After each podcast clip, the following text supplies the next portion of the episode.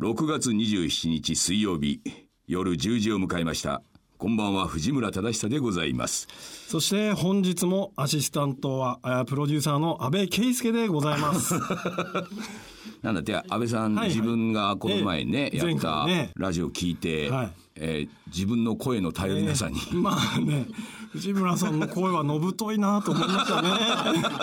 それに引き換え自分のこのか細い声、はい、思い知りました。なるほどなるほどなるほど。なるほどなるほどなるほど。皆さんこんばんは。と いうことでございまして私のこのラジオ千夜一夜、えークラウドファンディング、はいはい。いよいよ始まりましてですね、ええーまだこれ収録ねオンエアの前に収録してるんであれですけれども、まあ480万ということで。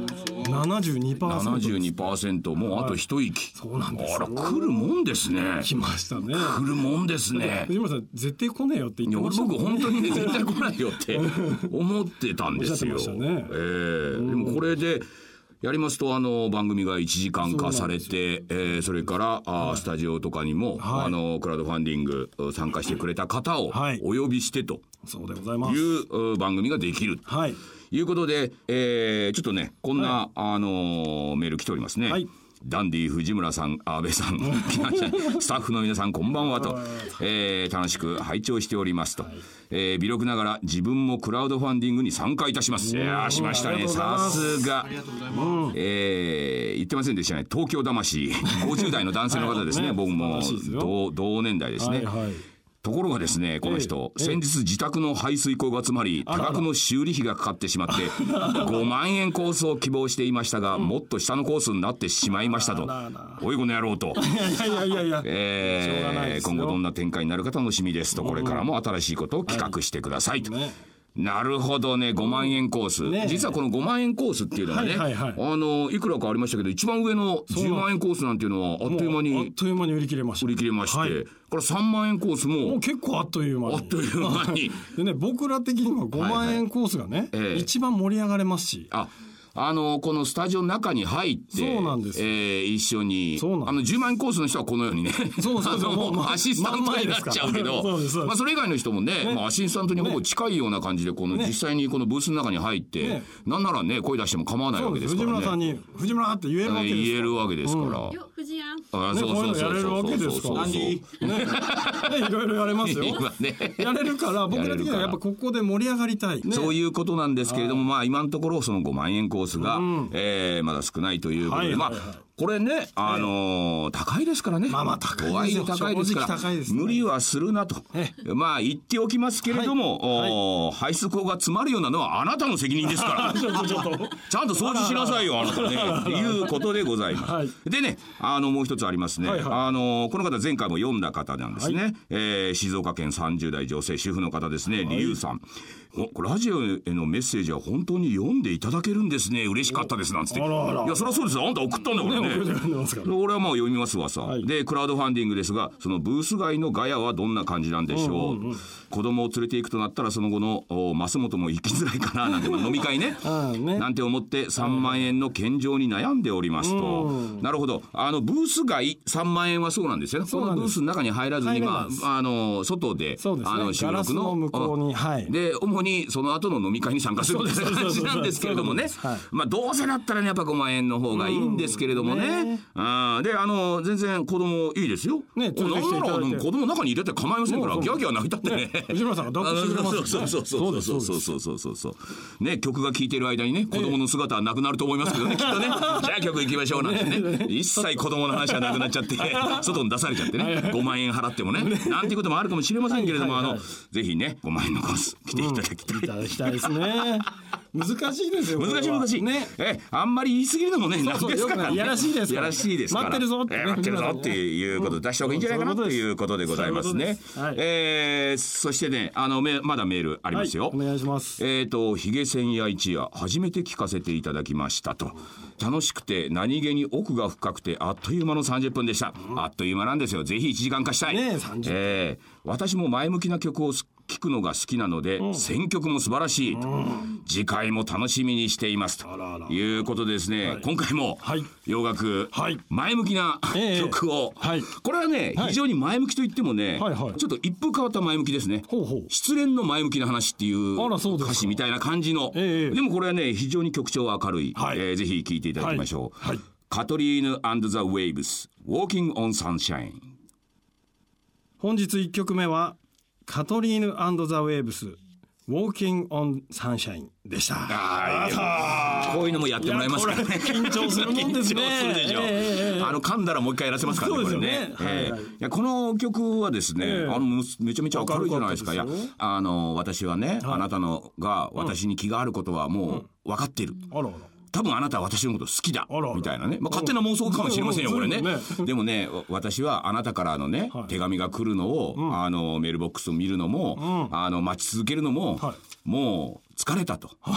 疲れたうんもう疲れたと。ほうほうほう。私はあの太陽の下を歩くわって言って、ウォーキングオンサンシャイン。で、あの、これって気持ちよくない？みたいな。気持ちいいでしょうじゃないんですよ。あの、気持ちよくないですか？この方が？みたいなことをまあ歌ってて。で、まああなたがね、私のことを好きだって分かってる。はい。でもね、週に1回ね、会うのなんか、そんなの私は待ちきれない。どうせやったら毎日いてほしい。で、毎日いられないんでしょ、だったら私は太陽の光の下を歩くわって、この方が気持ちよくないみたいな。明らかにこいつ、あの、負け犬ですね、ちょっと若干ね。そしてねずいぶん妄想癖がおありなのかもしれないですね。あるかも。多分あなあなたは私のことを好きに決まってるわみたいに言っててでも私は待てないのなんつって。あの歌詞なんていうのはいくらでもね取り方あるけど私はそういうふうに取りまして負け犬の女がずーっとこう歩いてるっていうねただ太陽の下をえ悪いことじゃないですよ。非常に彼女前向きですよこれ。いやまあこういう曲。なるほど。うん、まあそういうことですね、はいはいなかなかいい曲ですいやいい曲でした、えはい。ではですね早速これアシスタントの仕事一つやらせていただきます、えうん。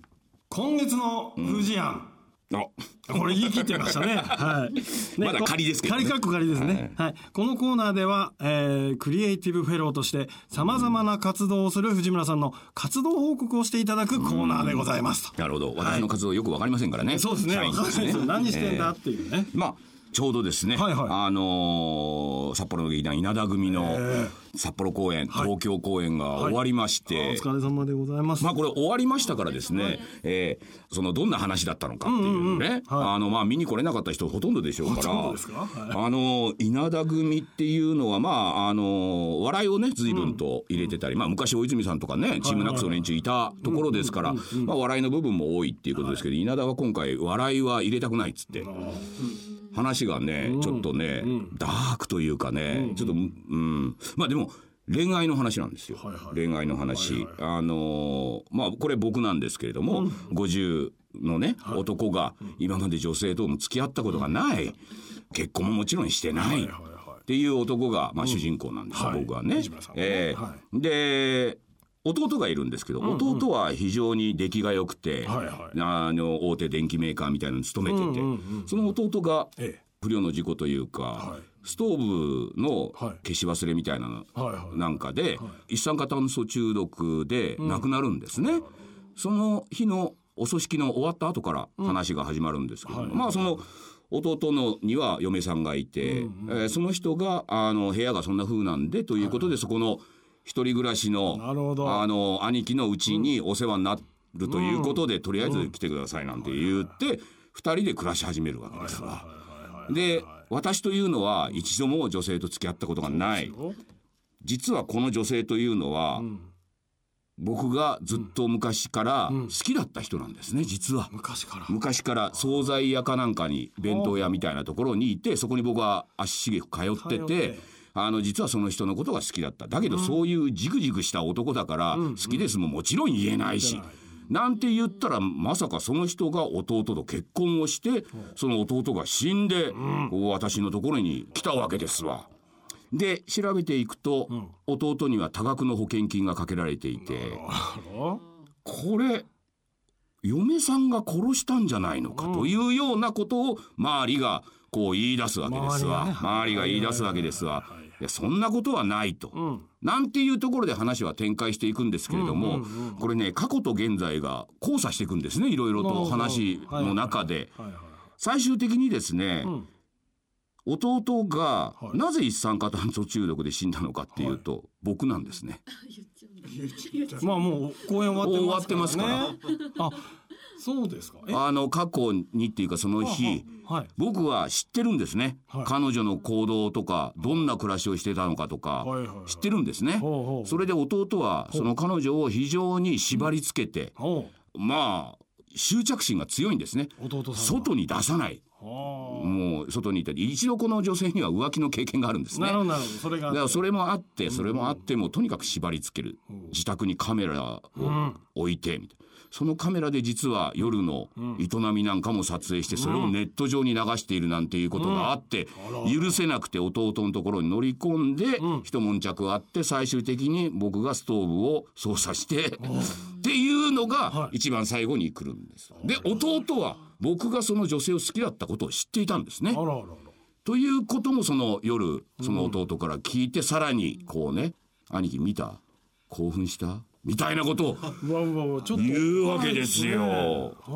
それでその日僕がストーブを操作してっていう、あの物語上演劇ですからね、過去と未来が交差したりとか、同じシーンが何回かはいはい。2回繰り返されるんですけど内容が違うんですよね。なるほど。弟とその嫁さんが、あのもうこんなんじゃダメだわっつって2人でストーブつけて部屋閉め切って自殺しようみたいなええ。場面もあるんですよ。そっちかなと思うし、だけど事実は僕がやったっていうなんかね。だからモヤモヤとしてどっちが真実なんだみたいなよくわからないみたいな話をねやりまして。これは今までの藤村さんのやられてきた役とはちょっと違うね。全然違いますね。あのねその要は女性に対して何も言えない人なわけですよ。言っちゃいますもんね。でね、ええ。あのねすごいんですよ。稲田っていうのは、まあ稲田自身のことを書いてるみたいなところもあって。ああそうなんですね。稲田がね僕がやるとね全部ね違いますって言うんですよ。例えばですよあの最後こっちは勇気を振り絞って、はい。あのその女性の手を握って「大丈夫です」僕だけが幸さんって言うんですけど幸さんのことを僕が一番分かってますからっていう、こんなの愛の告白じゃないですか。だから僕は手をぐっと握ってね、女性の顔をじっと見て言うわけですよ、そしたら稲田が違うと。まず手を握れって言ったら稲田なんですよ。はいはい。手握るのかと。手握ったんだ握り方が強い。はいはそういうジクジクした男っていうのは、手は握りに行っても、手を握る行為の中で一番気にすることって自分の手汗なんですって。いなるほど自分の手汗があるからギュッと握れないんだって。うんだから優しくで気にするのは自分の手汗ですって言われて、そうなの。ちゃんと言えよお前と思って。ディテールがすごいですね。すごいんですよ。で女性にまた僕はなんとなく告白というか、あ女性がね、あの僕にあの絆創膏を貼ってくれるシーンがあるんですね。で僕の手を握って「ははいい、できました」なんつって、うん。まあドキッとするわけじゃないですか。でその後去り際に「今日は晩ご飯私が作りますから」あら。なんて言われちゃって、もうこっちは嬉しいわけじゃないですか。そうですね。で嬉しくて僕はやっぱりスッと振り向くわけですよ。違うと。おまずは 違うんです握られた手を見て、はい。じーっと見ていろんなことを妄想するんですなるほど。え今夜大丈夫？いいけんのかな俺？でパッと見て彼女のバストって何センチなのかな？とかそういうことを考えるんだって。へお前よと。俺は本当に稲田を怒りましたよ、そんなこと考えてんじゃなくて、いや今日料理作ってくれ。いや嬉しいことだな、嬉しいです。ねありがとうっていう話ですよ、お前何を考えてんだっていうね、え和田さんすごいですね。いやでもそれがそういう男なんですよみたいな話をしてじゃあそういう役を僕ねずっとこの1か月以上やってたもんですから、ちょっともうね、ちょっとおかしくなってる。でだから、あの自分のいろんなもの脱がなきゃいけないと思って本当にひげ抜いちゃっていやなんかもうひげ千夜一夜ですよ。ですけど今僕ひげないんですヒゲよなし千夜一夜ですからひげなくなっちゃったらね本当なんかいろんなものがね抜けちゃってね風景になっちゃいましたよ俺。ちょっとなんかね表情が柔らかい気がしますよ。気のせいかいやもうそういうことでね、あのこの1ヶ月全くそういう自分がなったことのないような人を演ずるっていうことでだからそればっかり考えてたんでね。い。や今日ちょっともうようやく自分に戻れて楽しい。このラジオでね。復帰ですよ。復帰。藤村忠久復帰ですよ。はい。本当そう。なんかまあそれでもなんかやっぱり芝居はね、あの面白かったですね、はいはい。うん。じゃあ藤村さん。あはいはい、はい。えーまた明るい。いいですか曲いきましょう。これもね、はいあの言うなればあの恋愛の曲というかね、ええ。これもなかなかの名曲でございます。なるほど。いきましょうか、えーフィリ・コリンズで「You Can't Hurry Love」